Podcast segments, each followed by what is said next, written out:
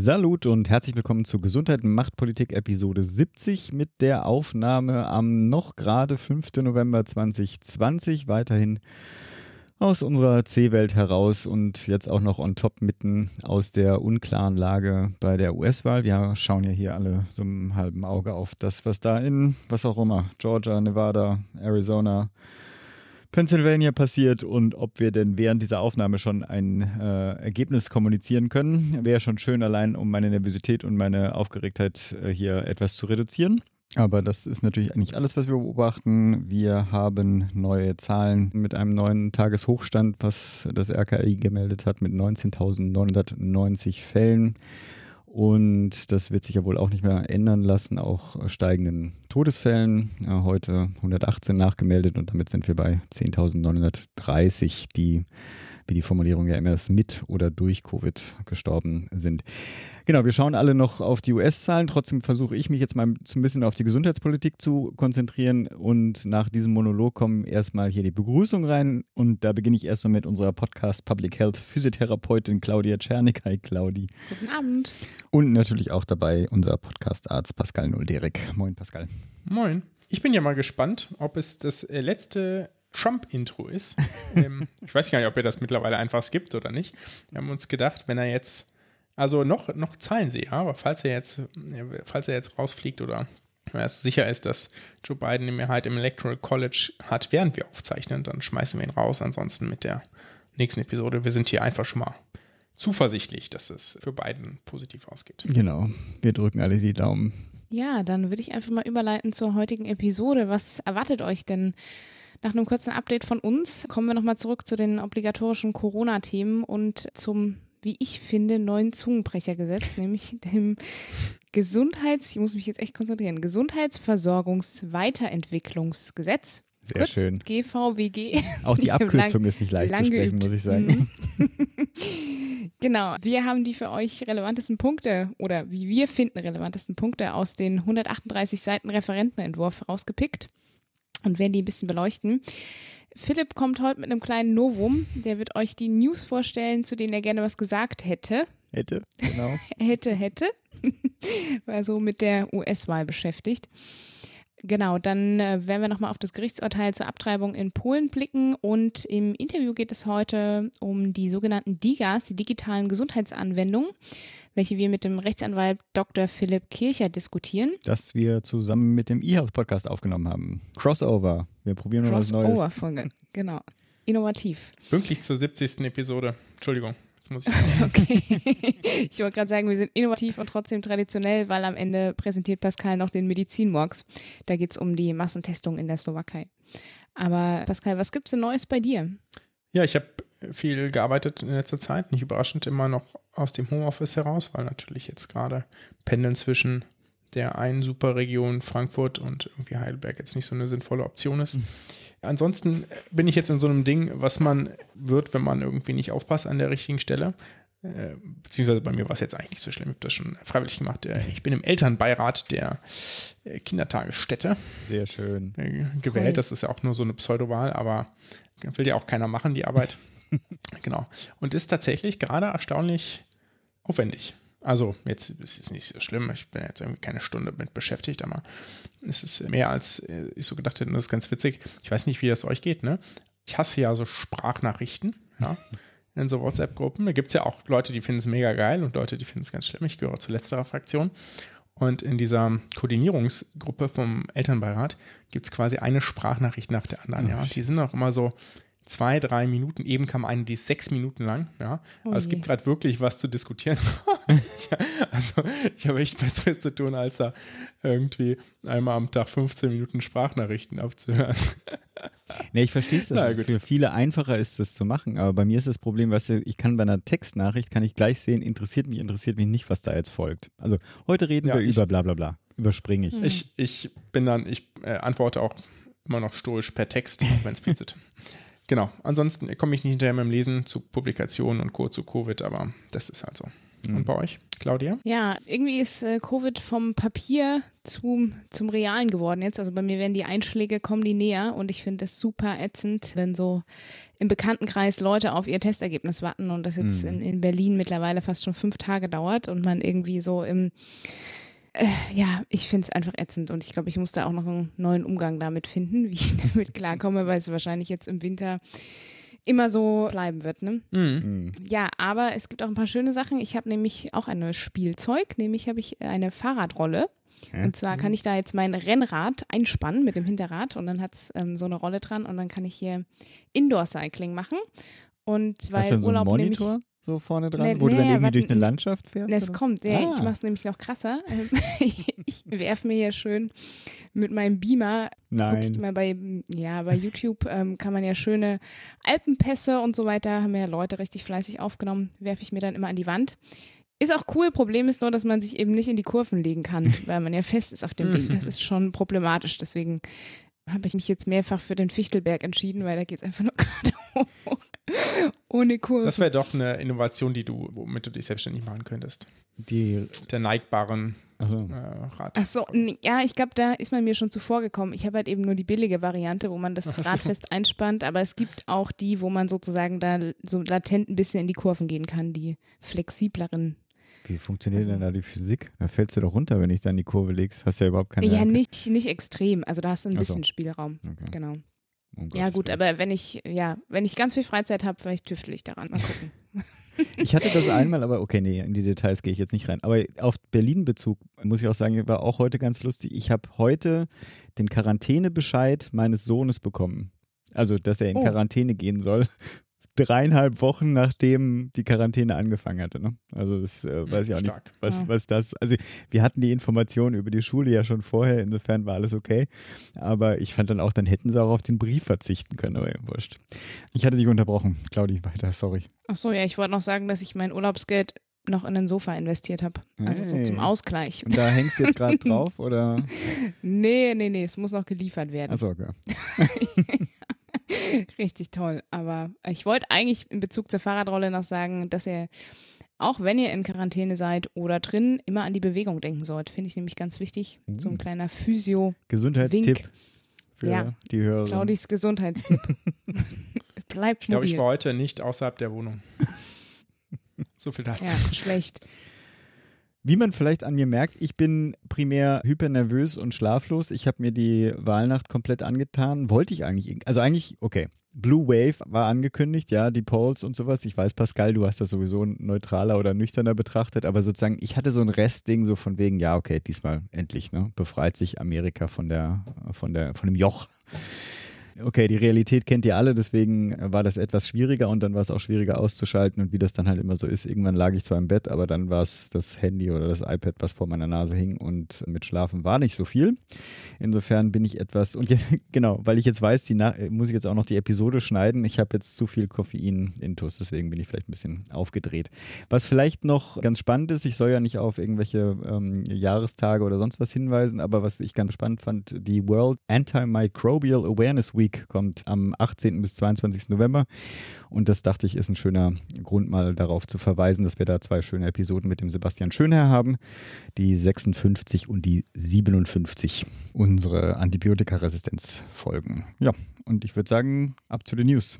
Jawohl. Pascal, fang mal an. Genau, ich fange an. Es gab, ähm, das wird jetzt auch niemand überraschen, ein Papier von mehreren Personeninstitutionen, das äh, letzte Woche veröffentlicht wurde. Und zwar von der primär federführend von der Kassenärztlichen Bundesvereinigung, ist ganz oben genannt, dann zusammen mit äh, Professor Strick aus Bonn und Professor Schmidt-Schanasit aus Hamburg. Und das ist am letzten Mittwoch erschienen, also kurz vor der Entscheidung ähm, der Regierungschef der Länder zusammen mit der Bundeskanzlerin über wieder stärkere Beschränkungen im öffentlichen Leben. Und ich glaube, das habt ihr alle wahrscheinlich mitgekriegt oder die meisten von euch mitgekriegt. Und das ist ziemlich unglücklich gelaufen, finde ich. Jetzt, die Zeit, aus, ja. genau, aus mehreren Punkten. Und äh, weil das Papier, wenn man das dann wirklich ausführlich liest, steht da schon auch Sachen drin, die sicherlich kritikwürdig sind, aber es sind auch ein paar gute Punkte äh, dabei. Damit möchte ich mal anfangen, äh, damit das jetzt nicht so wirkt, als wäre ich da total biased Die schreiben zum Beispiel, ich zitiere kurz, dabei sind wir auf die Bereitschaft der Bevölkerung zur Mitarbeit angewiesen. Ohne ihre Kooperation laufen die Maßnahmen zur Pandemiebekämpfung ins Leere. Sobald sich Verordnungen als widersprüchlich, unlogisch und damit für den Einzelnen als nicht nachvollziehbar darstellen oder von Gerichten außer Kraft gesetzt werden, entsteht ein Akzeptanz- und Glaubwürdigkeitsproblem. Mhm. Das ist ja exakt das, was wir im ganzen Land gesehen haben. Also, oder mhm. ich zumindest gesehen habe. Ja. Genauso bitten die oder schlagen die vor, dass man doch bitte der Corona-Warn-App neue Funktionen hinzufügen soll, dass Menschen auch selbst die anderen schon warnen können. Ja, und das nicht sozusagen über die Gesundheitsämter laufen muss. Und dass die Gesundheitsämter, was sie da auch so ein bisschen durch die Blume empfehlen, ist die Kontaktnachverfolgung äh, viel mehr auf Cluster zu fokussieren. Ja, genauso befürworten sie, also es ist jetzt kein Papier für Corona-Leugner, ja, auch wenn das von einigen so gehypt wurde. Die schreiben schon ganz klar, dass sie die AH plus A plus L-Regeln befürworten ohne Widerspruch. Ja. Also mhm. es geht jetzt nicht, ist jetzt kein wissenschaftlich, Corona ist Quatsch oder bestimmte Maßnahmen sind Quatsch.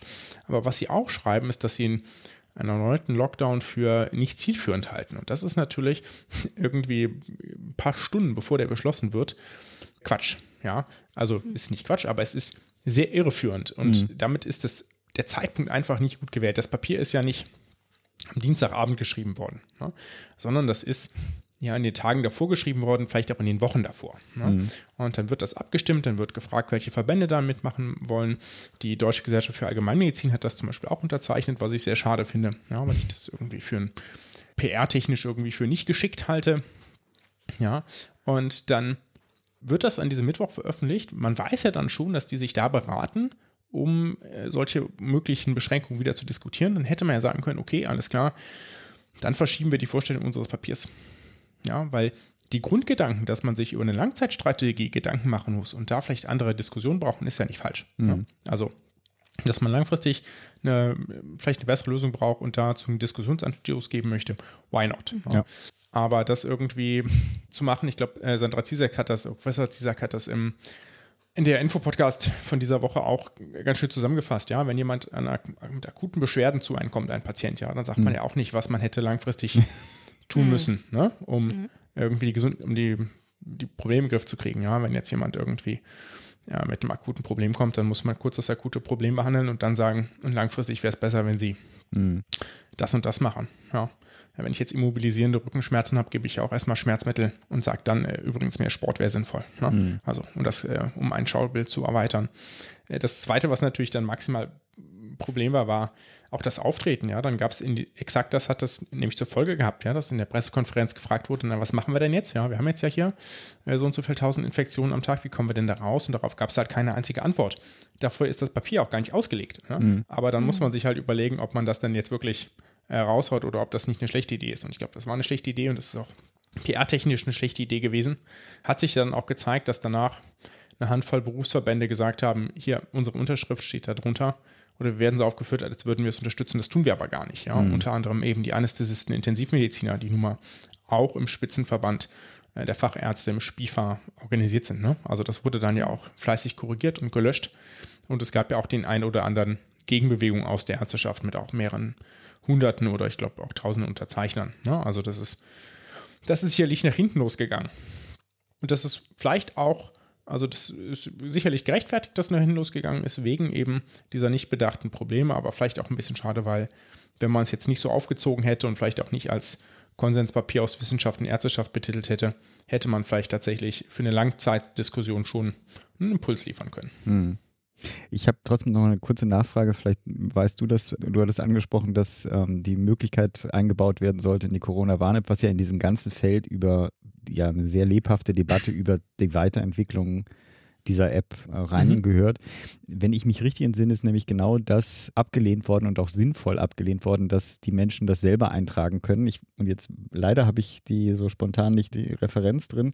Das ist entweder Logbuch Netzpolitik oder die Lage der Nation oder UKW, unsere kleine Welt von dem Team Pritloff, weil die halt einfach befürchten und wahrscheinlich auch nachvollziehbar befürchten, dass halt irgendwelche Typen irgendwie damit rumspielen und dann eben mal ihre Klasse dann in Lockdown schicken, weil sie äh, mhm. dann eintragen, dass sie infiziert seien. Also die, äh, die Hürde dafür. Nein, nein, nein. Ich glaube, also, es, da, nicht. es, okay. geht, es geht nicht, nicht darum zu sagen, ich bin positiv gesendet, ne, sondern mhm. also da steht schon, dass man eigene Mitteilungen an ihre Kontaktpersonen schicken kann. Ja, das kann ja sowas sein wie ich hatte heute Kontakt mit jemandem oder jetzt neue Teststrategie. Ja, ich habe Schnupfen, kann mich aber nicht testen lassen, weil ich kommt später im Podcast, keine Sorge. äh, kann mich jetzt aber nicht, nicht testen lassen, aber ich bin krank und wollte dir das mitteilen. Ja, und ähm, das ist ja, ja das ist eine theoretische Option könnte man natürlich ähm, sich schon vorstellen, dass die ein oder andere, äh, ich sag mal, Schule ist jetzt irgendwie mein erster Gedanke dabei, die dann einfach mal so ein paar Spam-Nachrichten hat, hat vielleicht hauen. auch Hat vielleicht auch Missbrauchspotenzial, klar. Ja. Aber wollte nur sagen, dass es ja vielleicht auch Ansätze gibt, wo man sagen könnte, das könnte sinnvoll sein. Genau. Claudia, willst du gleich weitermachen? Genau, ich mache gleich weiter, wie beim letzten Mal auch schon ähm, aus der heilmittelerbringenden Welt. Und zwar gab es ja am 30.10. vom GBA einen Beschluss, dass jetzt die Videobehandlung wieder möglich ist. Das gilt auch für die Heilmittelerbringenden. Videobehandlung ist dann möglich, wenn das aus therapeutischer Sicht natürlich möglich und sinnvoll ist und Patient oder Patientin damit einverstanden sind. Und ich habe jetzt so versucht zu recherchieren und konnte da wenig finden und frage mich so, ja, wie sind denn überhaupt die benannten Praxen auch darauf vorbereitet? Also wie mhm. wird es genutzt? Ist es überhaupt umsetzbar? Wie sind da die Erfolge? Wie reagieren die Patienten? Also könnte ich nochmal eine Masterarbeit schreiben? Größtes Vergnügen. Ich würde Promotion sofort einen Fragebogen. Thema, ne? Ja, vielleicht auch das. Ich, vielleicht entwickle ich mal schnell noch einen Fragebogen. Aber finde ich total spannend, also weil das zum einen auch eine Sache ist, wo natürlich jetzt auch zukunftsgewandt, was natürlich mhm. gerade auch für die Heilmittelerbringenden auch ein Feld sein könnte, wo man sich sozusagen aktiv einbringt. Und ich frage mich jetzt einfach, wird es genutzt oder nicht, wenn man jetzt einmal so eine Window of Opportunity mhm. hat. Ja, und dann komme ich zu meinem Lieblingswort des Tages, dem Gesundheitsversorgungsweiterentwicklungsgesetz. Aber ich muss ehrlich sagen, ich bin richtig angepisst, was da auf Seite 49 steht, denn es ist vorgesehen darin, in dem Referentenentwurf, dass die Modellstudiengänge in der Logopädie, Ergotherapie und Physiotherapie erneut um fünf Jahre bis 2026 verlängert werden sollen. Damit wäre das insgesamt, man muss sich echt festhalten, eine Wieso Erprobungszeit von 17 ja Jahren, komme ich gleich drauf, genau, ist deshalb schlecht, weil Deutschland wirklich noch eins der wenigen Länder ist, wo die Ausbildung in diesen Berufen an Berufsfachschulen stattfindet und eben nicht auf akademischem Niveau in der Regel angeboten wird. Und diese Modellklauseln werden wirklich jetzt immer in fünf Jahresabständen, also wie gesagt, das wäre dann 17 Jahre lang, immer wieder verlängert. Und das ist natürlich für die Hochschulen immer wieder ein Unsicherheitsfaktor, es ist natürlich auch ähm, verhindert damit, dass sozusagen dann längerfristig auch mehr Perspektiven geschaffen werden äh, für studierte Therapeutinnen und Therapeuten, weil es unsicher ist, wie lange es das noch gibt. Also es wird sozusagen nach den fünf Jahren, dann jetzt, wenn das so durchgeht, 2026 erst entschieden, ob sozusagen dann eine Akademisierung in die Regel geht oder nicht. Also es ist alles noch super unsicher und Böse Zungen behaupten, dahinter stecke nur ein Mann, nämlich Jens Spahn. Und der hat zum Beispiel, also O-Ton auf dem Therapeutengipfel letztes Jahr gesagt, wenn wer eine Akademisierung will, der muss auf einen neuen Minister warten. Ja, wahrscheinlich hm. wird das dann jetzt auch so, wenn der Referentenentwurf durchgeht. Aber es ist einfach, ja, ich, ich finde es erstaunlich und ich verstehe es eigentlich auch nicht. Also sinnvoll, wirklich, ist es nicht. Hm. Gut. Tja, wir machen immer so Negativ-News. Vielleicht sollte ich, sollten wir mal ein paar positive rein, extra rein. Ich finde, das ist so ein bisschen, ja, los, so ein bisschen wie bei Logbuch Netzpolitik. Wir können auch so ein Ding also, für die so ein extra Jingle auch dafür bauen. Happy News. Ja, okay, da müssen wir wahrscheinlich noch ein bisschen warten. Ich habe jetzt eine, eine, eine, neue Sektion, die ich mal temporär genannt habe. Im Übrigen, was ich eigentlich sagen wollte, aber keine Zeit zur Vorbereitung gefunden hatte. Ich habe eine ganze Menge Sachen, die ich mir rausgenommen habe, die ich dann auch schön blockiert habe, sodass ihr die nicht übernehmt. Und gleichzeitig habe ich keine Zeit gefunden, die tatsächlich vorzubereiten der Balk davon ist eigentlich in dem Bereich so ähm, Überlastung der jetzigen Versorgungsstrukturen und die Vorschläge, die teilweise aus, der, aus äh, verschiedenen Ebenen kommen, damit umzugehen, was ja, natürlich primär natürlich die Beschäftigten in dem Bereich äh, betrifft. Das ist zum Beispiel der Vorschlag, zwölf Stunden Schichten für die Pflege einzuführen, also damit eine 60-Stunden-Woche, was natürlich äh, besonders äh, hart ist. Äh, auch wenn man sich dann vorstellt, die arbeiten ja alle mit, also die in entsprechenden Stationen natürlich mit Vollausrüstung. Ne? Acht Stunden mhm. mit Vollausrüstung oder auch dann zwölf Stunden mit Vollausrüstung zu arbeiten, ist bestimmt kein Spaß. Dann gibt es natürlich auch die Vorschläge, dass man äh, Pflegekräfte ja auch, die Corona infiziert wären, äh, doch weiter arbeiten lassen äh, könnte. Auch ein bisschen schwierig. Ich weiß, dass es in den USA teilweise so passiert, einfach weil die Notlage so ist, aber sozusagen das. In Belgien auch. Frankreich auch. Ich wollte dazu was sagen.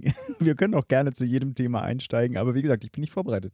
Die Personaluntergrenzen werden, vor, also wird vorgeschlagen, dass die ausgesetzt werden. Ich habe äh, zwei Links auch äh, zum Thema Klinikengpässe äh, mal reingepackt. A, zur Tagesschau. Zum anderen, was ich, wo ich drüber gestolpert bin, da gibt es NTV hat so eine kleine Deutschlandkarte gemacht, wo man die Auslastung an Intensivbetten, also die Divi-Zahlen äh, auch einsehen kann. Es ist so ein bisschen äh, schwierig, finde ich, weil sozusagen die alle gleich eingefärbt sind und die eine Region hat quasi 22 oder 20, die zur Verfügung stellen und dann irgendwie entsprechend ausgelastet sind und Berlin hat dann irgendwie, frag mich, 1000 oder sowas, die aber auch im Übrigen sehr äh, stark schon ausgelastet sind. Ein anderes Thema, was ich reinnehmen wollte, weil es auch Bezug zur Gesundheitspolitik hat, und zwar das Lobbyregistergesetz. Da gibt es sowieso Streit, schon Ewigkeiten. Das ist auch ein ewiges Vorhaben von auch Rot-Grün schon gewesen.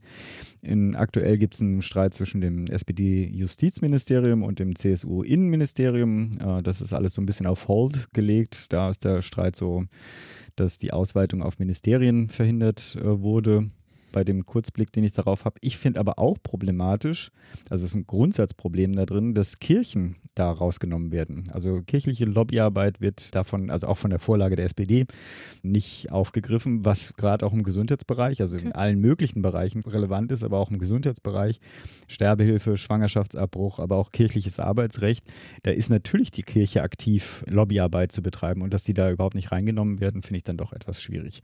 Ich gucke jetzt gerade meine Liste, nee, mehr habe ich nicht nicht und das soll ja auch kurz bleiben. Pascal. Genau, ich probiere noch ein bisschen was zum Gesundheitsversorgungsweiterentwicklungsgesetz zu sagen. Hey, Habt ihr gemerkt, wie schnell das ging? Der Wahnsinn, ne? ich habe noch äh, zwei Punkte, die mir aus dem ambulanten Bereich aufgefallen sind. Und zwar wird dort ge gefordert, ein standardisiertes und bundesweit einheitliches Ersteinschätzungsverfahren für die ambulante Notfallbehandlung zu entwickeln. Das ist jetzt ja eigentlich auch erstmal keine grundsätzlich schlechte Idee. Das soll aber durch die Kassenärztliche Bundesvereinigung entwickelt werden. Und wie ihr natürlich alle wisst, findet ambulante Notfallbehandlung nicht nur in Praxen statt, sondern auch in Notaufnahmen der Krankenhäuser. Dementsprechend hält das die Deutsche Krankenhausgesellschaft für eine Provokation, weil das in die Behandlungs- naja, ich sage jetzt mal nicht Freiheit, weil das würde, glaube ich, zu weit gehen, aber zumindest in den Bereich der Krankenhäuser eingreift. Bundesministerium für Gesundheit ist da recht entspannt und sagt, naja, ambulante Notfallbehandlung ist Aufgabe der Vertragsärzte und damit auch müssen die das auch entwickeln. Mhm. Ich glaube, das fügt sich so ein bisschen in so ein Gesamtbild, wenn man den Rest sieht, dass die da eine strukturierende Rolle kriegen, weil die Terminservicestellen, die ja auch von der Kassenärztenvereinigung verwaltet werden, sollen leichter Termine vermitteln können ohne Überweisungserfordernis. Also wenn man sich bereits eine Notaufnahme vorgestellt hat zum Beispiel und dann eigentlich eine Überweisung zum Facharzt braucht, soll man nicht noch zusätzliche Überweisung kriegen, also woanders holen müssen. Das mhm. ist, glaube ich, es macht es, glaube ich, tatsächlich einfacher und kann damit auch eine Erleichterung mit sich bringen. Und das ist aber der spannendere Punkt, die sollen auch kurzfristig ärztliche Telefonkonsultationen ermöglichen. Ja, also dass man da demnächst anruft und da theoretisch auch einen Arzt oder eine Ärztin an die Strippe bekommen kann, wenn man jetzt eine gesundheitliche Fragestellung hat.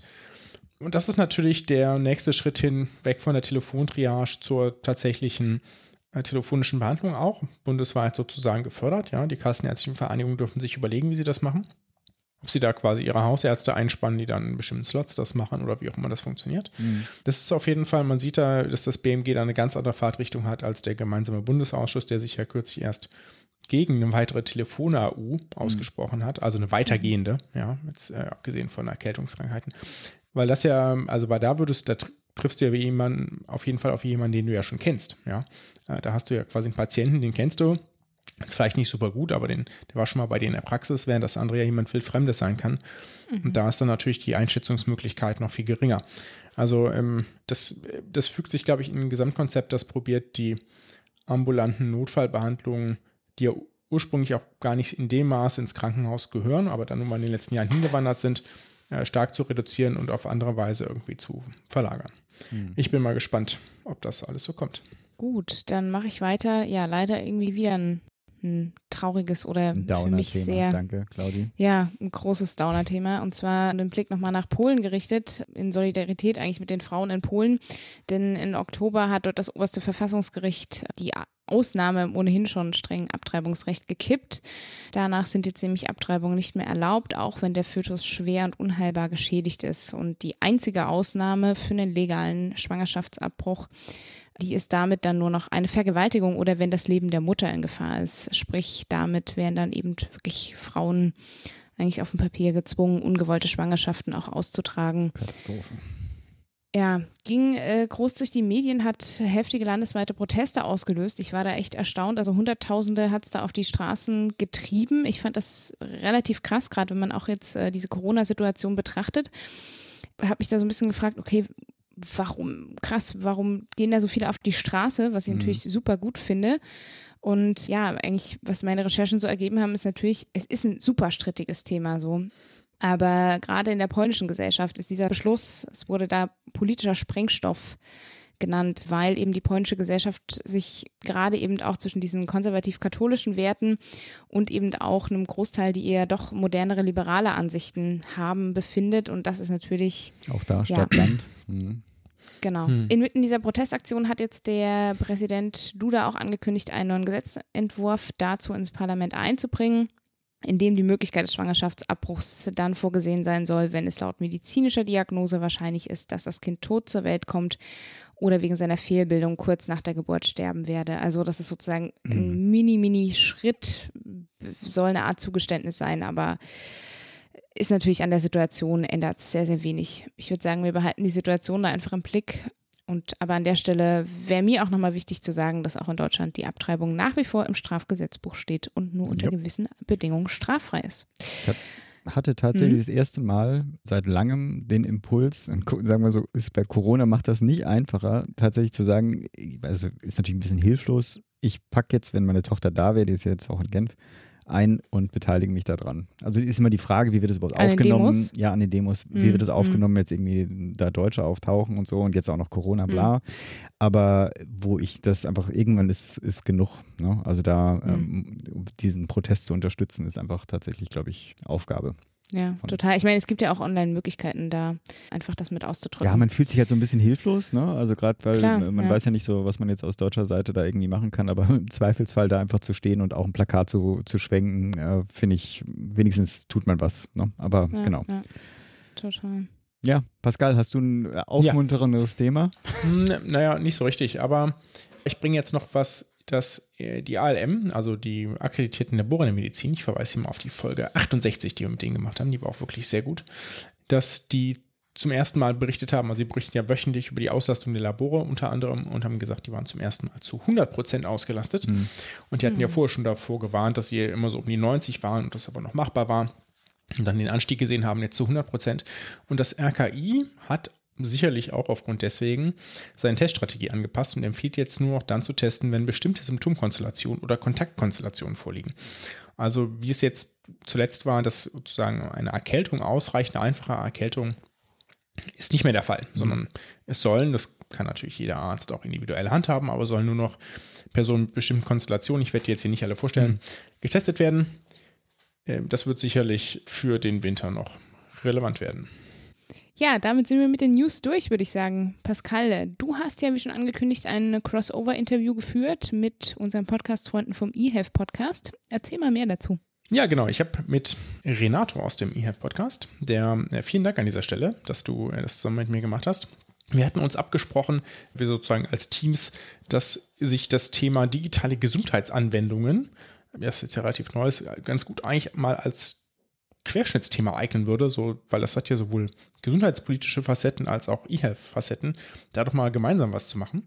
Und haben sie gesagt, super, machen wir. Und wir haben dann uns abgesprochen und haben mit Dr. Philipp Kircher einen Interviewpartner gefunden. Der arbeitet im Health Innovation Hub oder ist da noch zuständig. Ich glaube, ich stelle ihm im Interview noch ein bisschen vor, aber ich weiß nicht mehr wie viel, deswegen sage ich auch noch ein paar Sätze. Der ist, der ist Rechtsanwalt und widmet sich seit 2016 sozusagen Querschnitt aus Medizin, GKV und Datenschutzrecht und unter anderem für rechtliche Lösungen im Bereich Digital Health, hat auch im Gesundheitsdatenschutzrecht promoviert und dann bei einer Gesundheitsrechtskanzlei gearbeitet, ist da also voll im Thema drin, hat zum Beispiel da rechtliche Beratung von Anbietern von Innovationen im Bereich Healthcare sozusagen gemacht und ist jetzt im Health Innovation Hub da mit juristischen Themen betraut, was digitale Gesundheitsanwendungen und elektronische Patientenakte angeht. Ne? Also ja, der richtige Ansprechpartner für unsere ganzen Fragen. Und ich habe mit Renato so ein bisschen so einen Fragenkatalog abgesprochen und ähm, es geht aber, glaube ich, auch so ein bisschen bunt durcheinander und wir sind eigentlich, haben wir, glaube ich, alles, was es aus unserer Sicht da zum Thema spontan zu fragen gab oder wichtigen Fragen probiert in einer halben Stunde abzudecken und haben das auch geschafft. Ja, wunderbar. Und damit können wir einfach mal reinhören. Genau.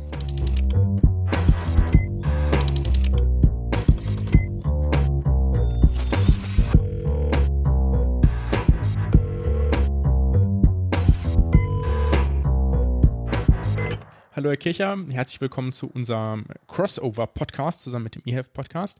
Ich stelle Sie einmal ganz kurz vor, sind Dr. Philipp Kircher, sind Rechtsanwalt und widmen sich seit längerer Zeit dem Schwerpunkt oder dem Querschnitt aus Medizin, GKV und Datenschutzrecht und eben auch jetzt im Health Innovation Hub, um rechtliche Lösungen im Bereich digitale Gesundheit zu entwickeln. Ganz genau. Hallo. Freut uns sehr, dass Sie Zeit für uns haben. Wir möchten heute über digitale Gesundheitsanwendungen sprechen. Und da fangen wir vielleicht, wie das ähm, ja irgendwie im Jurawesen oder im Rechtswesen ja auch üblich ist, vielleicht einfach am besten mit der Definition an. Was ist denn überhaupt eine digitale Gesundheitsanwendung oder kurz DIGA? Wie sind denn diese definiert? Ja, also ich glaube, ganz wichtig ist immer, äh, sich dabei einmal klar zu machen, so wir sprechen bei diesen digitalen Gesundheitsanwendungen ja manchmal im Synonym von Apps auf Rezept oder so. Aber es sind eben nicht einfach irgendwelche Apps. Es sind keine Lifestyle-Produkte, es sind keine Spaß-Apps, sondern das sind medizinische Anwendungen. Es ist Serious Health, wenn man so möchte. Und das sind Medizinprodukte niedriger Risikoklassen, also Risikoklassen 1 und 2a und die nach den genau identischen europäischen Regelungen ja verkehrsfähig werden überhaupt erstmal, wie das auch mit allen anderen Medizinprodukten Medizinprodukten der Fall ist. Die müssen einen bestimmten Zweck äh, verfolgen und äh, der Zweck besteht insbesondere darin, eben den Patienten zu unterstützen, als verordnungsfähige Leistung ihn zu unterstützen müssen bestimmte Funktionalitäten aufweisen. Das heißt, so eine DIGA kann dabei helfen, ähm, Krankheiten zu erkennen, sie zu überwachen, Behandlungen durchzuführen, äh, Symptome zu lindern oder auch etwas auszugleichen. Und sie muss in ihrer Hauptfunktion eben im Wesentlichen auf digitalen Technologien beruhen. Und diese Formulierung zeigt schon so ein bisschen, man möchte nicht einfach nur Apps da drin sehen, sondern das können eben Progressive Web Apps sein, das können andere Anwendungen sein, die aber eben in ihrem Kern ja digital sind. Mhm. Was gehört denn nicht dazu? Vielleicht kann man das ja auch noch sagen, dass man das so ein bisschen abgrenzt. Also was ist denn keine DIGA? Ja, also zum einen natürlich schon mal alle Hochrisikoklasse-Produkte, die fallen schon mal raus. Das heißt, äh, auch wenn wir um äh, mögliche Fragen zu, zu solchen Risiken sprechen oder sowas, sind die häufig schon beantwortet damit, dass die Produkte gar nicht in diese Definition fallen. Und bei den Funktionalitäten, beispielsweise sozusagen primärpräventive Anwendungen, wären nicht Teil dessen, ja, Anwendungen, die sich etwa im Bereich von Empfängnisverhütung bewegen, wären nicht da drin sondern DIGAs sollen eingesetzt werden, wenn man so der juristischen Logik folgt, dann, wenn wir im Bereich der Behandlung sind, also ein Krankheitsfall vorliegt und ein Arzt behandelt einen oder ein Psychotherapeut und dann soll das ein zusätzliches Mittel sein, neben Arzneimitteln, Hilfsmitteln und Heilmitteln, wie wir sie erkennen. Ja, jetzt gibt es so etwas ja schon länger, sage ich mal, ganz grob formuliert, ohne da eine Zeitspanne zu nennen. Auch für Gesundheitsprobleme gibt es ja solche technischen Lösungen, sind schon früher entwickelt mhm. worden. Warum hat es denn so lange gedauert bis zu einer Erstattungsfähigkeit? Ja, also jetzt, wenn Sie den Juristen fragen, dann würde der Jurist wahrscheinlich sagen, naja, so richtig ausgeschlossen war eine Erstattungsfähigkeit in der Vergangenheit ja auch nicht. Mhm. Ähm, es gab aber keinen so einen klaren Zugangsweg. Also es gab vor allem keine klaren Kriterien, die jetzt auch in den ja, bestehenden Prüfprozessen der Selbstverwaltung wunderbar hätten angewendet werden können. Es waren langwierige Prüfprozesse und häufig war das eher eine praktische Frage, warum was nicht in die Erstattung kam. Also man hätte zum Beispiel argumentieren können, dass ein DIGA durchaus ein Hilfsmittel ist und deswegen so wie ein Hilfsmittel auch verordnet werden konnte. Und es gibt auch ein, zwei Fälle, wo man natürlich sagen kann, also da ist was sehr stark Software gestütztes in der Vergangenheit auch im Bereich der Hilfsmittel schon mal irgendwie äh, verordnet worden. Aber das meiste ging eben über Modellprojekte oder also, äh, Modellvorhaben nach dem SGB mhm. V oder über Selektivverträge. Und das ist sozusagen nichts, was dann eben für die Regelversorgung, also für alle Krankenversicherten bei allen Krankenkassen eine Option war, sondern eben was, was dann mit den speziellen Krankenkassen, die die Selektivverträge geschlossen haben, ging. Und ich würde sagen, es ist eher ein Problem gewesen, klare Kriterien zu formulieren und ein auch für digitale Gesundheitsanwendungen passenden Prüfprozess zu haben, der sozusagen gewisse Geschwindigkeiten in den Entwicklungszyklen ordentlich abbildet und anschließend auch ja eine Guideline gibt, wie man denn da eigentlich einen Preis festlegt, wie man das distribuiert äh, und so weiter. Das sind alles so ein bisschen offene Fragen gewesen und deswegen hat man sich entschlossen, das ja gesetzlich jetzt einmal nachzuziehen. Ja, haben Sie denn einen Einblick, wie, also was sozusagen jetzt der Prozess ist? Das ist ja, wir hatten das auch schon mal, glaube ich, in unseren beiden Podcasts jeweils erwähnt, jetzt eine Prüfung, die beim BfArM, also beim Bundesinstitut für Arzneimittel und Medizinprodukte, abläuft, wie das abläuft und was dort geprüft wird? Ja, also der DIGA-Hersteller, der also seine DIGA in das DIGA-Verzeichnis beim BFAM listen lassen möchte, nur dann ist sie erstattungsfähig muss verschiedenste Anforderungen an diese DIGA nachweisen beim BFAM. Also das sind allgemeine Anforderungen zum Bereich Sicherheit, Qualität, Funktionstauglichkeit, Datenschutz, Datensicherheit und dann die positiven Versorgungseffekte. Das heißt medizinischer Nutzen, patientenrelevante Verfahrens- und Strukturverbesserungen in der Versorgung. Und der Prozess läuft eigentlich so ab, dass man in einem dreimonatigen Prüfverfahren beim BFAM vom Hersteller alle notwendigen Nachweise vorgetragen bekommt. Er muss die einreichen entsprechend. Das BfArM prüft dann äh, speziell sozusagen im Bereich der positiven Versorgungseffekte, ob das nachgewiesen wurde. Alles andere sozusagen natürlich auch. Das BfArM prüft aber jetzt eben nicht in der Tiefe nochmal einzeln, wie genau ist der Quellcode geschrieben worden oder sowas, sondern das ist äh, Aufgabe der Hersteller, das entsprechend sicherzustellen das B-Farm ja, ist, ist da, glaube ich, auch ansonsten die falsche Stelle, um sowas wirklich zu tun. Ich muss aber auch sagen, dass ich jetzt als, also auch der HIH insgesamt keinen konkreten Einblick hat, wie das wirklich beim BFAM vor Ort äh, vor sich geht, sondern äh, wir sind sozusagen im engen Austausch und wir kennen die Rechtsnormen, nach denen die prüfen und die Kriterien, die sie anlegen müssen. Wie genau das BFAM das macht, ist tatsächlich was, was man ja beim BFAM sicherlich auch mal nachfragen kann, wie das funktioniert, aber mhm. da habe ich gar keinen Einblick eigentlich. Inwiefern geht denn jetzt diese Prüfung oder die Anforderungen, die gestellt werden, über das hinaus, was ein normales Medizinprodukt an ja, Zertifizierungen abzuleisten hat? Mhm. Also zunächst mal muss das Medizinprodukt ja ohnehin schon als Medizinprodukt verkehrsfähig sein. Das heißt, mhm. gewisse Anforderungen an Sicherheit, Funktionstauglichkeit, Leistungsfähigkeit sind eben über dieses Verfahren schon abgedeckt und müssen dem BFAM sozusagen nochmal vorgelegt werden. Aber da würde das BFAM jetzt nicht nochmal eine Prüfung machen. Mhm. In anderen Bereichen, wo das nicht so sehr der Fall ist, sind zusätzliche Kriterien und relativ umfangreiche zusätzliche Kriterien gestellt worden. Die betreffen eben Datenschutz und Datensicherheit, die betreffen aber auch Fragen der Barrierefreiheit, Fragen der Interoperabilität, Fragen des Verbraucherschutzes. Und die müssen jetzt erstmals für solche Produktgruppen tatsächlich Vorerstattungsfähigkeit dann auch nachgewiesen werden. Mhm. Das Ganze läuft jetzt über das B-Farm. Warum hat man hier jetzt einen anderen Weg gewählt, als man zum Beispiel bei den Medikamenten macht? Bei den Medikamenten, da hat ja der gemeinsame Bundesausschuss einen wesentlichen Anteil und der ist ja auch besetzt mit hochrangigen Vertretern von allen möglichen Seiten. Gibt es da einen Grund, weswegen man das jetzt hier ans B-Farm koordiniert hat? Ja, also ich glaube, man, man wollte natürlich zum einen schauen, dass man, weil es Medizinprodukte sind, mal fachlich, inhaltlich für den Medizinprodukte-Teil auf jeden Fall eine hohe Expertise hat. Das hat man bei BFAM äh, ohne Zweifel. Andere äh, Gründe sind, denke ich, vor allem die Frage, wie schnell kann so ein Verfahren denn auch funktionieren, wenn man eben diesen ja, Entwicklungszyklen zum Beispiel auch Rechnung tragen möchte. Wenn man jetzt beim gemeinsamen Bundesausschuss ist, dann ist man ja vor allem, würde man jetzt hier sich überlegen, ist das eine, eine neue Methode? Machen wir ein komplettes Methodenbewertungsverfahren, was relativ langwierig ist und das für jede einzelne Liga. Das ist ein sehr, sehr hoher Aufwand für Niedrigrisikoklasse-Produkte die Entscheidung hätte man sicherlich auch anders treffen können. Also man hätte sicherlich auch sagen können, der GBA macht das. Was wir jetzt eben so ein bisschen sehen, ist, dass wir tatsächlich ja ein relativ schlankes Verfahren haben und eine hohe Bereitschaft, sich diesen digitalen Gesundheitsanwendungen tatsächlich auch zu widmen. Und Bisher sehe ich das eher positiv, auch wenn man sich natürlich fragen kann, also ist das jetzt der, der wirkliche Weg auf Dauer oder würden mhm. wir nicht vielleicht, wenn wir sagen, wir gehen später auch mal in den Bereich von Hochrisikoprodukten mhm. digitaler Art, ob man dann nicht doch sagt, dann, dann ist eben auch dieses umfassendere Prüfverfahren, wie wir das von GBA-Prüfungen her kennen, das Richtige und man würde vielleicht dann da auch wieder zurückgehen. Also könnte ich mir vorstellen, ja, dass man das so macht. Aber wäre es dann nicht konsequent gewesen zu sagen, wir geben das an die benannten Stellen, die ja, was das Prüfen angeht, ja, wesentlich größere Expertise haben als das B-Fahren? Sie brauchen ja, also die benannten Stellen sind insofern ja dann eingebunden, wenn es jetzt jedenfalls nach der MDR eine Beteiligung von benannten Stellen geben müsste.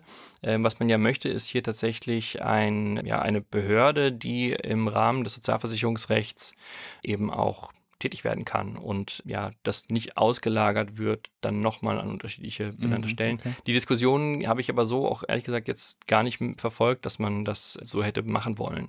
Okay, ich frage mich halt nur, ob das B-Farm personell in der Lage ist, das alles zu leisten, weil BfArM ist ja zum Großteil Medikamente und dann ist so ein bisschen angeflanscht noch das Thema Medizinprodukte und da gehören ja dann alle Medizinprodukte dazu, die Prothesen, die Herzschrittmacher und alles und das, was den Softwarebereich angeht, ist ja dann nochmal ein kleiner Anhang vom BfArM und ich bin mir nicht sicher, ob die das alles hinbekommen jetzt, was denen an neuen Aufgaben da zugeteilt worden ist. Ich vermute, das BfArM würde sich über weitere Personalstellen nicht beschweren. Sagen wir mal so, die Leute, mit denen wir da jetzt sehr intensiv gearbeitet haben, die haben dieses Thema sehr kompetent und sehr engagiert aufgenommen und ich habe absolutes Vertrauen, dass das BfArM mit den Leuten, die das auch gerade eben machen, das hinkriegt. Mhm, mhm. Jetzt muss man ja auch gucken, wie viele äh, Anträge laufen da parallel ein und so. Ne? Das äh, ist ja was anderes. Also es gibt sicherlich irgendwie Spitzen in der Bearbeitung von solchen Anträgen. Ob das jetzt in, auf Dauer eben mit so der gleichen Schlagzahl so passiert, ist vielleicht eine andere Frage. Aber klar, also ich würde, ich würde natürlich das gerne sehen, dass das BFAM sehr, sehr breit aufgestellt wird und auch wenn Sie sagen, diese eine oder andere Expertise bräuchten wir eigentlich noch zusätzlich, dass man das irgendwie auch ermöglicht. Habe ich jetzt aber sozusagen als Jurist auch nicht so den, nicht so das Sagen dabei. Ich wollte kurz ergänzen, dass die MDR, vielleicht für den geneigten Hörer, der damit spontan nichts anzufangen weiß, ist nicht der Mitteldeutsche Rundfunk, sondern äh, die Medical Device Regulation, die Medizinprodukte-Richtlinie der EU. Nicht, dass hier noch Verwirrung aufkommt. Ach so, ja, stimmt, das habe ich nicht erklärt. Mhm. Genau. Also die MDD ist sozusagen die Medical Device Directive, das ist die aktuell noch geltende Richtlinie und die MDR äh, wird die dann ablösen mit auch tatsächlich nochmal höheren Anforderungen auch für die DIGAs. Jetzt gab es ja nach den, äh, die Bekanntgabe der ersten beiden DIGAs war ja so ein bisschen erwartet und auch gefeiert worden, ähm, insbesondere von denen, die sich natürlich diesen neuen digitalen Weg unbedingt beschreiten wollten. Und da, ich sag mal, direkt im Anschluss gab es Diskussionen um sowohl Preis als auch über Datensicherheit. Und da wollen wir ähm, auf beides eingehen, ganz gerne. Vielleicht einmal zum Preis. Darf jeder Hersteller die Kosten selbst festlegen und woran sollte sich der Preis orientieren? Also äh, dazu, da hört man auch äh, natürlich irgendwie so, so, einzelne Unkenrufe, immer so ein bisschen undifferenziert, habe ich das Gefühl. Also ja, es gibt im ersten Jahr die Möglichkeit, den Preis erstmal frei festzulegen. Man muss dazu aber ganz wichtig sagen, dass auch in einem bestimmten regulierten Rahmen. Also es gibt eben die Möglichkeit, dass hier die Spitzenverbände der Hersteller und auch der äh, GKV-Spitzenverband in einer Rahmenvereinbarung zum Beispiel Höchstpreise vereinbaren. Mhm. Also es gibt kollektivvertragliche Mittel, wie wir das auch in anderen Bereichen kennen, um jetzt irgendwelchen äh, astronomischen Preisen davor zu beugen. Und da muss man auch mal sagen, wir starten ja jetzt quasi in einem, also wir machen einen neuen Markt auf und das Erste, was wir schon mitdenken, ist die Preisregulierung. Das kennen wir eigentlich aus anderen Bereichen so gar nicht. Also ja, in den Arzneimitteln haben wir das irgendwann nachgezogen, weil, weil die Preise eben so, so nach oben gegangen sind. Das haben wir jetzt gleich mitgedacht. Deswegen glaube ich, dass man da schon sehr viele Schritte weiter ist, als man das in anderen Bereichen war. Ähm, jetzt gibt es noch keine Rahmenvereinbarung. Das heißt, aktuell greift diese, dieser Regulierungsmechanismus nicht so gut. Aber ja, ab dem 13. Monat ohnehin gibt es ja dann vereinbarte Preise. Also die werden dann verhandelt mhm. oder wenn man sich nicht einigen kann, werden die eben entsprechend durch eine Schiedsstelle geschießt. Mhm. Sodass man jetzt, glaube ich, schon sehr gute und auch gar nicht so unaufwendige Mechanismen hat, um Preise adäquat festlegen zu können. Ja, gut, kurzer Kommentar. Das ist ja bei den Arzneimitteln auch sehr ähnlich. Das ist ja, hat man da doch sehr da angelegt. Ne? Da kann ja auch im mhm. ersten Jahr der Hersteller, sag mal, einen Preis vorgeben und dann, sofern denn eine, eine Erstattung äh, in Frage kommt, bei der Einführung, dann gilt das, der, der Erstattungsbetrag mit der GKV ab dem 13. Monat. Genau, das ist ganz ähnlich und da hat man eben natürlich ein bisschen einen anderen, einen anderen Hintergrund und auch andere Preisdimensionen. Ich glaube, wenn wir hier über, über Preisexplosionen sprechen, dann ist das eher eine Befürchtung, die ich jetzt so noch nicht abgebildet sehe in dem, was wir bisher sehen. Äh, die Preise sind sicherlich höher äh, als das, was man jetzt in so App Stores für irgendwelche eben nicht diesen Kriterien unterliegenden äh, Apps findet. Aber bei der Frage, was, was wollen wir denn da eigentlich bezahlen, müssen wir eben auch, finde ich, bedenken, dass wir eben jetzt höhere Anforderungen haben an Datenschutz, an Datensicherheit, dass es eben keine Datentransfers in die USA geben darf, dass es keine Werbemaßnahmen geben darf, dass es keine Monetarisierung von Daten geben darf im Hintergrund, ja, sehr starke Zweckbindung der Datenverarbeitung. Also man verhindert hier ja auch aktuell dass man den Versicherten irgendwie zum Produkt werden lässt oder dessen Daten, sondern man möchte eben Nutzen, den so eine digitale Gesundheitsanwendung in der Gesundheitsversorgung bringt, entsprechend auch vergüten und das eben so tun, dass man das in einem, in einem fairen Setting macht, angemessen im Verhältnis zu dem, was dann eben auch an Nutzen, an medizinischem Nutzen oder an positiven Versorgungseffekten äh, dabei herauskommt. Und ich glaube, deswegen darf man auch nicht darauf gucken, was die bisherigen Preise von solchen digitalen Gesundheitsanwendungen irgendwo im Ausland waren, die anderen Regularien unterliegen und anderen Prüfmechanismen, weil wir hier eben tatsächlich ja auch äh, Qualität und Sicherheit sicherstellen möchten. Da sieht man mal, wo die wo die Hersteller überall ihr Geld herbekommen. Das ist fast schon erschreckend, dass das alles mit einkalkuliert und einbepreist werden muss. Aber kann man denn sagen, wie solche Verhandlungen aussehen? An nach was für Kriterien wird denn dann der Preis festgelegt? Sagt man, ich habe die und die Aufwände und die hätte ich gerne erstattet? Oder sagt man, die App bringt auf dem Gesundheitsmarkt die und die Vorteile, also das gesamte Gesundheitssystem spart sich so und so viel Geld, deswegen würde ich jetzt da den Preis ansetzen oder ist es irgendwas zwischendrin? Gibt es da vielleicht Vorstellungen davon, wie so Verhandlungen auszusehen haben? Also, das ist, das ist auch total schwierig, glaube ich, wenn man keine Erfahrung mit Preisbildung in einem neuen Segment hat. Weil natürlich ist es irgendwo gerechtfertigt, dass die Hersteller erstmal sagen, wir haben höhere Kosten. Andererseits kann es natürlich für das Gesundheitswesen auch nicht nur darauf ankommen, wie, wie teuer eine App in der, in der Produktion und Betrieb ist, sondern es muss natürlich zentral darauf ankommen, was ist der Nutzen dieser DIGA. Mhm. Und das eigentlich ja auch im äh, Wirtschaftlichkeitsgebot äh, gedacht.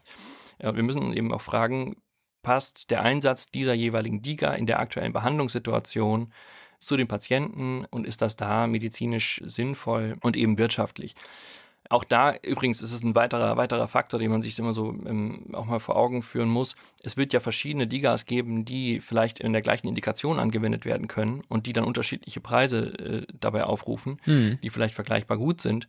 Und der Arzt oder der Psychotherapeut oder die Ärztin, Psychotherapeutin werden ja später die Entscheidung treffen müssen, was sie verordnen. Ja. Und da haben wir nochmal eine Stufe, die sozusagen die Wirtschaftlichkeit für das Gesamtsystem sichert. Und ich glaube aber, dass wir jetzt auch darüber sprechen müssen, wenn wir über mögliche zusätzliche Kosten sprechen, was es möglicherweise auch an Einsparpotenzialen gibt, auch für so ein Gesamtsystem. Denn auch da, finde ich, ist die aktuelle Darstellung an der einen oder anderen Stelle immer sehr einseitig dahingehend, dass jetzt eine Kostenexplosion für das gesamte Gesundheitssystem irgendwie zu erwarten ist. Und diese Gefahr kann man sich sicherlich anschauen. Es ist auch richtig, sich dieses Risiko anzuschauen. Aber wir müssen eben auch gucken, was bringt das Ganze und kann wir eben vielleicht auch Einsparpotenziale. Ich finde äh, trotzdem, dass das schon berechtigt ist, ne, der Vorwurf. Also wir machen ja auf umgekehrte Art und Weise, jetzt sag mal aus der Ärzteschaft zum Beispiel, auch immer den Vorwurf auf, wenn irgendein Hersteller mit einem neuen Medizin, pardon, mit, mit einem Arzneimittel kommt, das er aus, aus sozusagen Anwendersicht einen wahnsinnig überteuerten Nutzen, pardon, jetzt rede ich ja schon wieder so äh, schmarrn, einen wahnsinnig überteuerten Preis hat, ja, und wir sagen, das ist, sind irgendwie astronomische Kosten und wir rechnen dann ja auch immer um, wenn alle Menschen mit dieser Erkrankung oder mit der Indikation dieses Arzneimittel verordnet bekommen würden, was sind die Maximalkosten? Und das gleiche auf die DIGAS umgerechnet hat ja das ZI mal gemacht, also das Zentralinstitut für Kassenärztliche Versorgung und kam daher auch zu naja, ich sag mal schon sehr sportlichen Kosten, die dann maximal entstehen würden. Ich finde, das darf man durchaus auch machen und vielleicht ist das aber auch etwas, das sich dann dadurch im äh, Verlauf so ein bisschen einregulieren wird, ja, weil das Ausgabenpotenzial ist eben enorm. Ich glaube, den Vorwurf muss man sich da schon gefallen lassen, aber das ist ja vielleicht auch etwas, das sich dann im 13. Monat stark nach unten reguliert. Das, das kann zum einen sein, zum anderen muss man eben aber auch schauen, also sollte das äh, so sein, dass dann alle Menschen, die eine bestimmte Indikation aufweisen, genau mit diesem Produkt, diesen äh, Kosten behandelt werden und das Produkt sollte wirken, dann müsste man sich halt auch fragen, ob man nicht dadurch Folgekosten im Folgejahr beispielsweise eben einspart. Das war in diesen, ich habe da diese, diese Berichte nicht, nicht, nicht im Detail gelesen und ich bin ja auch kein Ökonom, ich möchte auch gar nicht so weit außerhalb meiner, meines Fachgebiets reden. Aber das habe ich jedenfalls in den kurzen Meldungen dazu nicht reflektiert gesehen und das würde ich dann aber auch für andere Leistungsbereiche einfordern. Das ist ja jetzt kein ligaspezifisches Rechenproblem, das man da hat. Nee, genau, das machen wir bei Arzneimitteln auch auf. Deswegen ist es, glaube ich, schon fair, das so gegenüberzustellen. Ich, ich habe das hier mal in meiner, meiner Fragenliste ganz spaßhaft so genannt, dass 50 Prozent der bisher erstattungsfähigen Digas Datenschutzmängel hatten mhm. oder zumindest äh, Schwierigkeiten hatten. In der ersten Woche haben sich ja zwei naja, ich sag mal, äh, IT-Sicherheitsexperten aus dem Umfeld des CCC, ich glaube, soweit kann man das irgendwie verweisen, auch gar nicht im Auftrag des CCC, sondern nur, dass sie da sozusagen aktiv sind, dran gemacht und geprüft, wie gut die beiden äh, Digas denn da aufgestellt sind und bei einer der beiden schon ich sag mal, naja, eher triviale Probleme ausgemacht, die eigentlich ausgeschlossen sein sollten, in, wenn man es in die Erstattungsfähigkeit schafft. Zumindest aus meiner Sicht. Also, dass man hackbare Möglichkeiten, die äh, so hätten, sicherlich nicht bestehen sollten. Ist das BFAM vielleicht die falsche Prüfinstanz, wenn es gar nicht technisch prüft? Also zunächst mal hat sich ja die Quote schon mal verschoben in der Zwischenzeit, weil wir mehr, mehr Digas haben. Also ganz so dramatisch sieht es gerade nicht mehr aus. Man ist natürlich nie davor gefeit, dass auch irgendwo anders nochmal noch mal eine Schwachstelle irgendwie auftreten könnte. Ist das BFAM die richtige Prüfinstanz? Ich glaube, man muss sich das eben anschauen. Das BFAM ist hier in einem sozialversicherungsrechtlichen Verfahren zu der Frage der Erstattungsfähigkeit berufen worden, um da eine Antwort zu geben. Und das BFAM stellt ja sehr ausdrücklich eben keinen Datenschutz, Datensicherheitspersilschein aus, sondern die Hersteller bleiben in der Verantwortung und müssen dem BfArM nachweisen, dass sie alles getan haben, was in dem ja sehr umfangreichen Prüfkatalog auch der DIGAV entsprechend enthalten ist und gefordert wird. Und ich glaube auch, dass die Tatsache, dass das BfArM kein Siegel oder keinen Datenschutzsicherheitsstempel ausstellt, gut ist, weil äh, der Impuls gar nicht da sein sollte für Hersteller zu sagen, ah, jetzt haben wir den, den Stempel und dann ist es gut so, sondern Datensicherheit folgt ja immer sozusagen diesem PDCA-Zyklus, Plan, Do, Check, Act und and Repeat sozusagen. Und diese Verantwortung, die DIGA sicher zu halten, müssen die Hersteller auch für sich wahrnehmen. Es war in der öffentlichen Darstellung, fand ich das auch ganz interessant, dass eigentlich es gar nicht mehr so richtig in der Berichterstattung um äh, den Fehler des Produktes oder den Fehler der Hersteller ging an der Stelle, sondern plötzlich die Frage gestellt hat, wieso hat das BFAM das nicht richtig gemacht? Und ich glaube, es gibt ein paar Gründe, warum man das, warum man das auch so, so beibehalten kann. Zum einen, das BfArM ist keine Datenschutzaufsichtsbehörde und es würde sich auch in Konkurrenz begeben mit einer Datenschutzaufsichtsbehörde. Das BfArM ist auch kein BSI, das da irgendwie diese Dinge nochmal prüft. Und ich würde eigentlich eher denken, wir, wir sollten auch jetzt nicht plötzlich zu einer neuen Logik des Datenschutzrechts kommen, wo wir vorab prüfen lassen von Behörden, ob man, ob man alles richtig macht, weil der Aufwand riesig ist. Die Aufsichtsbehörden kommen sowieso nicht hinterher.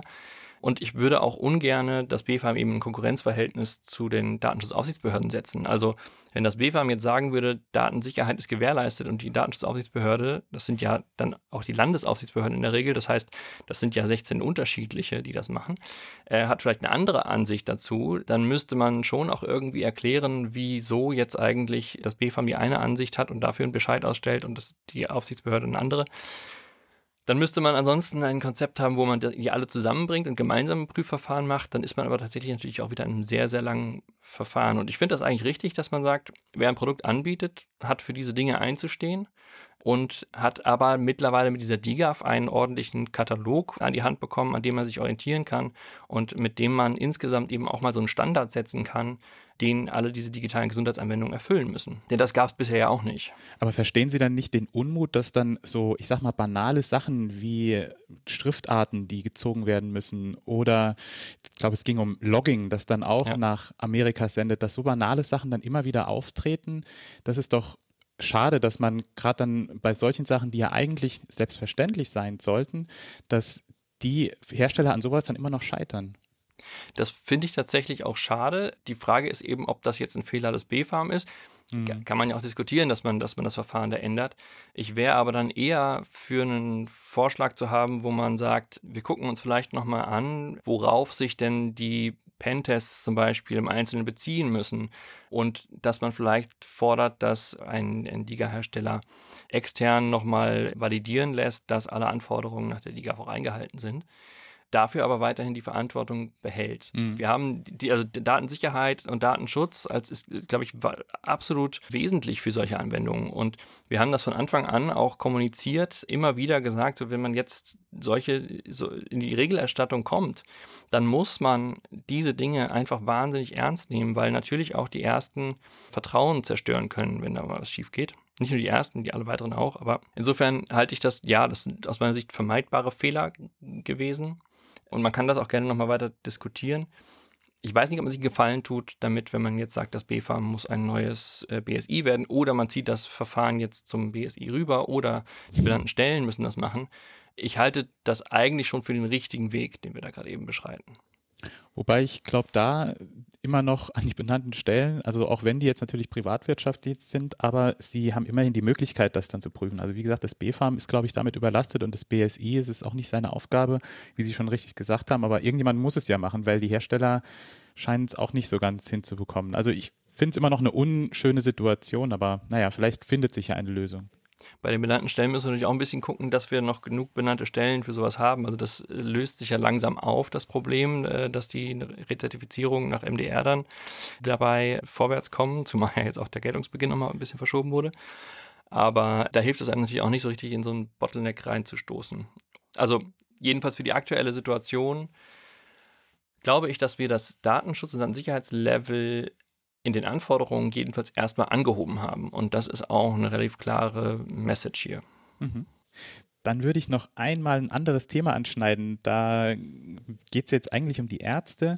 Vielleicht kann ja der Pascal da einspringen als Arzt. Die Frage ist, wir haben ja jetzt sowas ähnliches, wie wir bei den Medikamenten haben. Wir haben Erstattungsfähigkeit und dann bekommen natürlich auch gleich, sagen wir mal, Begehrlichkeiten. Wird es dann auch zu sowas kommen wie dass es jetzt Vertreter gibt, die jetzt diesmal nicht Medikamente verkaufen wollen, sondern die Apps dann verkaufen wollen. Sind die Ärzte überhaupt schon bereit für sowas? Also wird man denn in sowas auch weitergebildet, geschult? Weil um kompetent sagen zu können, diese App, die verschreibe ich jetzt meinem Patienten, da muss ich ja dann auch wissen, was die App macht und ob sie dafür geeignet ist. Also gibt es denn überhaupt die Möglichkeit dafür von der Ärzteschaft?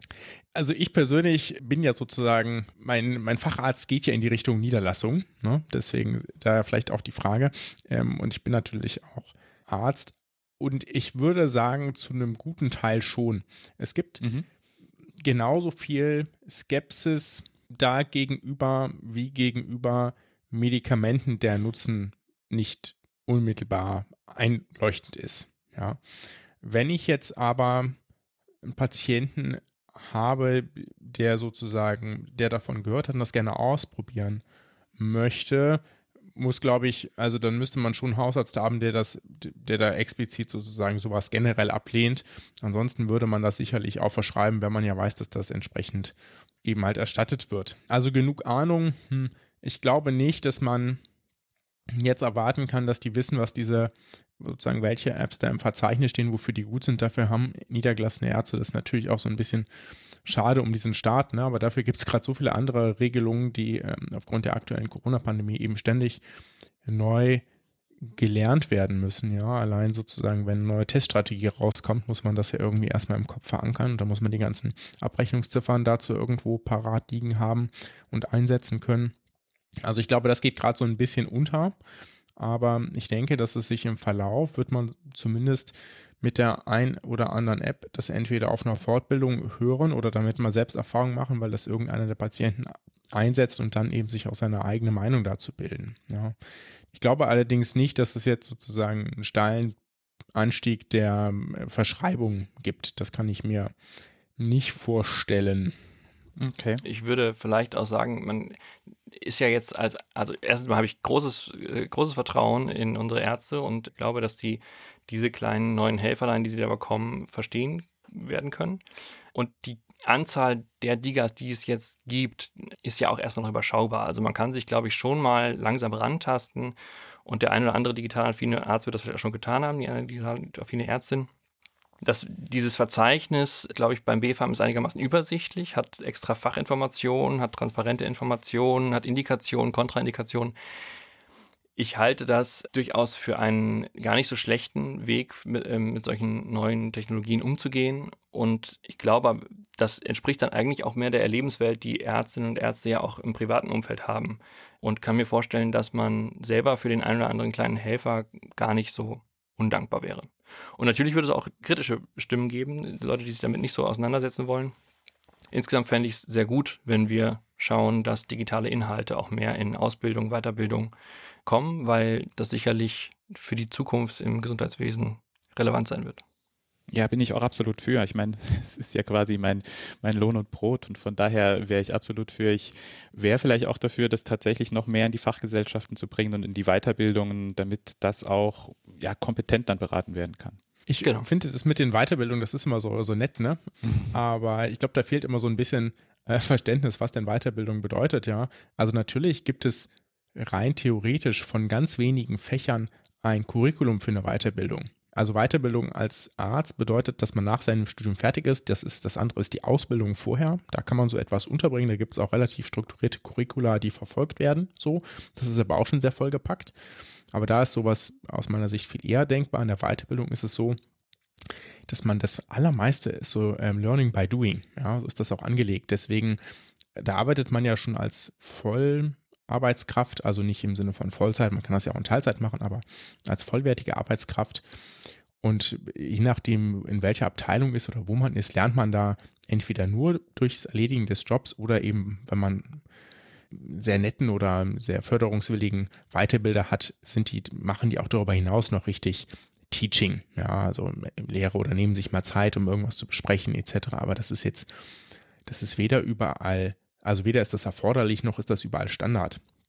Dementsprechend ist das äh, schwierig, das irgendwo da zu integrieren. Ja, das wäre, wenn dann eher so, dass man bei seinem Weiterbilder sieht, dass das hier in der Klinik oder in der Praxis äh, verschrieben wird, weil man ja zum Beispiel in der Klinik oder in der Praxis für Psychotherapie ist und weiß hier, ich habe jetzt diese App, die hilft gegen irgendwie Angststörungen und ich habe das mal bei einem Patienten ausprobiert und bei dem könnte ich mir das auch vorstellen. Ich biete ihm das mal an und vielleicht sagt er ja, vielleicht sagt er nein und dann guckt man sich das an, aber ja, sonst ist es schwierig, das zu integrieren.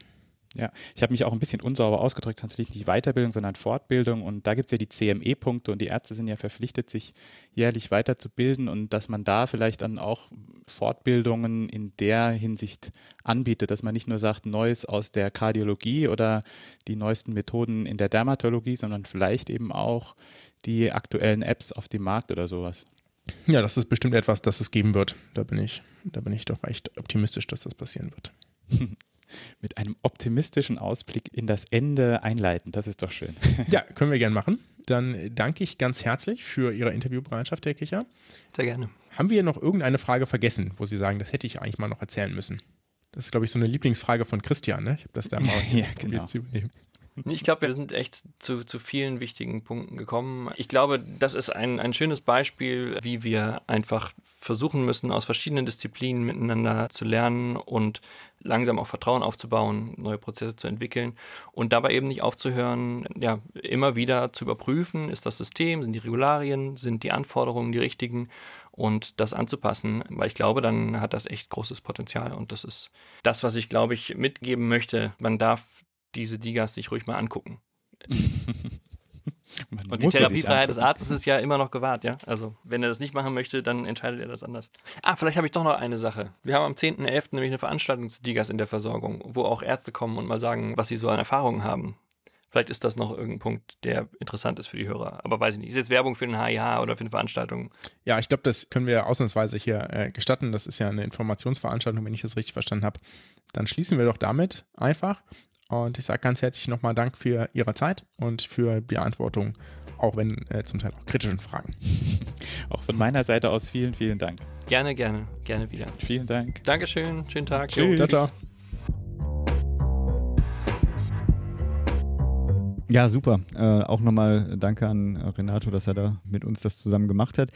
Auch nochmal der ganz kleine Mini-Hinweis ist, der Herr Dr. Kircher hat ja die, auf diese Veranstaltung verwiesen. Das haben wir jetzt auch in die Shownotes reingepackt.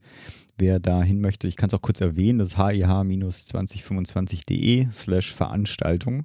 Aber wie gesagt, findet ihr auch in den, in den Shownotes. Ja, habt ihr noch ein Nachwort? Nee, passt. Nee, wunderbar. Nee, ich will was zur, zur Slowakei wissen. Ja. Ah, genau. Ich, ich auch. bin gespannt. Vor allem, ist genau, es Murks oder ist es nicht Murks? Hm?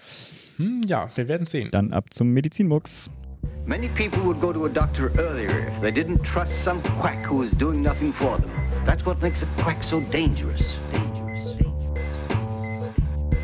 Genau, Philipp hatte mich gebeten oder hatte gefragt, ob wir nicht was zur Slowakei-Strategie äh, sozusagen machen könnten. Und ich hatte ursprünglich mal vorgehabt, hier was über die neue Gesundheitspolitik oder über die Gesundheitspolitik des neuen US-Präsidenten zu erzählen, aber äh, da der noch nicht feststeht und wir jetzt auch nicht morgen früh nochmal aufzeichnen wollen oder vielleicht erst ähm, am Wochenende, je nachdem, wann denn wann es final ist, äh, erzähle ich jetzt was zur Slowakei. Vielleicht erstmal die Schlagzeile, die war, die Slowakei hat zwei Drittel ihrer insgesamt 5,5 Millionen Einwohner in nur zwei Tagen auf das SARS-Coronavirus 2 getestet. Das sind ungefähr 3,6 Millionen Menschen. Das ist äh, beeindruckend erstmal. Mhm. Und die haben das mit diesen Schnelltests gemacht. Also Antigen-Schnelltests. Das heißt, ähm, das ist nicht PCR und muss dann alles ins Labor und dadurch verschiedene Cycles laufen, sondern ist dieses ähm, Schwangerschaftsstreifen-testähnliche Verfahren, das ihr sicherlich äh, mittlerweile auch schon ausführlich genug kennt. Ähm, daran sind zunächst auch ein paar Sachen gut. Ich bin hier auch immer erstmal an die positiven Sachen, dass das logistisch geklappt hat, ist gut. Wahnsinn. Und dass es offenbar in einem, ich meine, das kann man sich ja überlegen, ne? wenn man demnächst dann in ein paar Monaten alle impfen will, muss man ja auf eine ähnliche Logistik zurückgreifen. Ne? Das ist natürlich ein bisschen was anderes, aber auch da muss man eine ganze Menge Gesundheitspersonal verpflichten, vielleicht auch noch andere Beamte, ähm, muss eine ganze Menge Dokumente ausfüllen, etc., etc., etc. Ne? Weil es war dann auch so, dass ähm, diese Person ja auch, also dass da nicht dass schon registriert wurde, wer diesen Test bekommen hat. Ne? Also schon mit, mit Namen, dass im Falle einer positiven, positiven Ausfalls diese Person natürlich auch entsprechend in Quarantäne gehen sollten. Ne? Also hatte dann schon auch Nachklang, da ging es nicht nur rein ums Testen. Mhm. Und äh, das auch, es ist auch total interessant zu wissen, dass in einem relativ kleinen Land, also in Deutschland wären es ja viel, viel mehr Menschen, aber es möglich ist, so viele Patienten in kurzer Zeit zu testen. Das hat diesen Feldversuch sozusagen, hat, glaube ich, noch keiner erbracht. Und das kann ja auch für eine ganze Menge andere Länder oder vielleicht auch bestimmte schwer betroffene Regionen mal relevant werden. Ja, ich weiß jetzt nicht, ob das relevant werden würde, aber falls es sozusagen nochmal, das könnte, falls das irgendwie interessant wäre, könnte man da auf Erfahrungen zurückgreifen. Soweit erstmal das, die guten Sachen jetzt zu den, zu, jetzt zu den fraglichen Sachen. Ja, was natürlich direkt aufkam und auch da die dortigen Ärzteverbände publiziert haben, ist, dass das eine ziemliche Ressourcenverschwendung sei oder sein könnte. Ne? Ob, das, ob man die Ressourcen, diese ganzen Millionen Tests nicht lieber für andere Situationen eingesetzt hätte. Ja? Zum Beispiel eben halt dauerhafte Tests in Altenheim, bei vor Krankenhausbesuchen etc. etc. Es lassen sich ja viele Sachen einfallen, wo man gern ein Testergebnis in kurzer Zeit hätte. Jetzt muss man dazu auch noch sagen, dass es auch in der Slowakei jetzt wieder stärkere Ausgangsbeschränkungen gibt und von diesen ist nur ausgenommen und weiter zur Arbeit gehen darf, wer ein negatives Testergebnis vorweisen kann. Sprich, diese Freiwilligkeit der Testung ist auch eine sehr relative Sache. Ja. Mhm. Und jetzt natürlich die äh, letztlich wirklich spannende Frage, lässt sich damit ähm, ein sogenannter Lockdown vermeiden? Denn die Fälle steigen auch in der Slowakei. Äh, wir verlinken da vielleicht ein bisschen was. Ähm, zuletzt, ich habe da nur gute Daten von der ECDC gefunden. Ähm, die berechnen nicht die 7-Tage-Inzidenz für 100.000 Einwohner, sondern die 14-Tage-Inzidenz. Mhm. Ich weiß nicht, ob es irgendwo noch die 7 Tage gibt, deswegen muss man sagen, in Deutschland lag die zuletzt berichtet von heute bei 247, ja, dass man da einen Vergleichswert hat. In der Slowakei bei, bei 608, ja, also mhm. mehr als das doppelt so hohe Fälle äh, in Relation zu den Einwohnern. Mhm. Also die Fälle steigen auch da und auch da stellt sich dann natürlich die Frage, müssen wir bestimmte Beschränkungen in der Öffentlichkeit erlassen oder nicht? Und jetzt wissen wir auch, dass mehr als 38.000 Menschen wohl in Quarantäne sind, bei denen dieser Test positiv war. Und jetzt ist ja die spannende Frage, sind die denn auch alle richtig positiv? Ne? Wir erinnern uns an die falsch-positiv-Diskussion mhm. bei den PCR-Tests. Da hatte ich schon was zugesagt, dass das da eher äh, verschwindend gering ist bis äh, nicht auftretend. Aber hier sind ja keine PCR-Tests mhm. gemacht worden, sondern hier sind diese äh, Rapid Antigen-Tests gemacht worden. Ja. Und dazu gibt es ein paar Evaluierungsstudien. Ich habe mal eine rausgepickt. Ja, 2400 Teilnehmer gehabt. Die haben dann sehr guten Antigen-Tests wohl getestet. Ich kann die Tests nicht vergleichen. Mhm. Ich muss mich da auf die Angaben der Autoren verlassen. Und der hat eine Spezifität für uns, das ist wichtig, von 99,3 Prozent. Also wir müssen uns jetzt quasi vorstellen, dass wir einmal überlegen müssen, wie viele von diesen ähm, 3,6 Millionen getesteten Personen wohl erkrankt werden. Ja. Und das sind, ich habe jetzt 0,9 Prozent angenommen, das sind, ähm, ist der aktuelle Teil von aktiven Fällen pro Bevölkerung. Man kann das auch gern doppelt oder dreifach oder vierfach ansetzen, dann ist das Ergebnis nicht mehr ganz so krass, ja, wenn man jetzt eine Dunkelziffer mhm. einberechnen will. Aber ich habe das mal mit dem gemacht, von dem, was ich sicher weiß. Ja. Und dann wären von diesen 3,6 Millionen Menschen, ja, das ist ja ein relativ wahrscheinlich ein relativ zufälliger Ausschnitt der Bevölkerung, müsste also relativ gut hinkommen, dürften von denen 32.400 Personen erkrankt sein. Mhm. So, das müsste der Anteil zu, das ist, das müssten alle ungefähr alle Infizierten sein unter diesen Getesteten. Ja. Mhm. Also bleiben 3,5 äh, Millionen noch was übrig, die nicht erkrankt sind. So. Und jetzt ist ja die spannende Frage: Erkennen wir mit dem Test alle 32.400 Personen korrekt. Ne? Das wäre die Spezifität 100 Prozent. Ne? Mhm. Wenn wir die aber nicht korrekt erkennen, ja, sondern nur zu 99,3 Prozent, ja. Dann müssen wir uns also, was schon sehr, sehr gut ist, sehr, sehr gut ist, ja. Dann müssen wir also fragen, das heißt 0,7 Prozent der 3,5 Millionen sind sozusagen positiv, aber sind eigentlich nicht krank. Ja? Mhm. Das sind ja nicht erkrankte Personen. So. Aber bei denen ist der Test aus irgendwelchen Gründen doch positiv. Ja? Und wenn man das sozusagen rechnet, also diese 3,5 mal 0,007, also die 0,7 Prozent, dann kommt da immer noch 24.900, also grob 25.000 falsch positive Ergebnisse bei raus. Das heißt, es kann gut sein, dass wir von diesen ganzen Menschen viele erwischt haben, die jetzt auch korrekterweise in Quarantäne sind, aber auch viele, die wir nicht erwischt haben. Denn die Sensitivität von diesem Test ist nicht besonders hoch. Die ist 76,6 Prozent. Das heißt, es ist durchaus plausibel, dass ein guter Teil der Menschen, die erkrankt sind, nicht in Quarantäne sind. Das heißt, möglicherweise, ja, wenn man jetzt die Prävalenz ein bisschen höher setzen würde, würden die Ergebnisse ein bisschen anders aussehen. Aber möglicherweise ist ein guter Teil oder auch mehr als die Hälfte der Personen fälschlicherweise in Quarantäne. In der Slowakei erfolgt meines Wissens leider keine PCR nach dem Antigentest. Sonst könnte man ja leider auch sehen, wie viele der quarantänisierten Personen dort fälschlicherweise sind. Ja. Das wäre politisch vielleicht auch gar nicht so gewollt, äh, dass man das sehen würde. Auf jeden Fall ist das somit, so wie es durchgeführt wird, ähm, eher Mux. Wenn man jetzt noch einen PCR-Test bei allen nachschieben würde, wäre das sicherlich etwas, das sind natürlich dann auch viele Tests, die man machen müsste. Ja, das würde sicherlich eine Weile dauern. Aber wenn man das machen würde, damit könnte man es sicherlich deutlich verbessern. Weil wir auch wissen, dass die zumindest bei den Leuten, die eine hohe Viruslast tragen und damit vermutlich auch ansteckender sind, der ähm, Antigentest auch verlässlicher ist. Soweit von mir. Ja, gut. Ich danke dir erstmal, Pascal, Gerne, gerne. für die Zusammenfassung. Hat mich sehr interessiert. Bin, bin dankbar, dass du das aufgenommen hast. Ich rechne immer noch im Kopf. Ich muss mir das gerechnet noch, haben. noch mal notieren. ja, ich hoffe, wir haben euch nicht überladen mit der Episode und wie immer, bleibt gesund, macht gesund.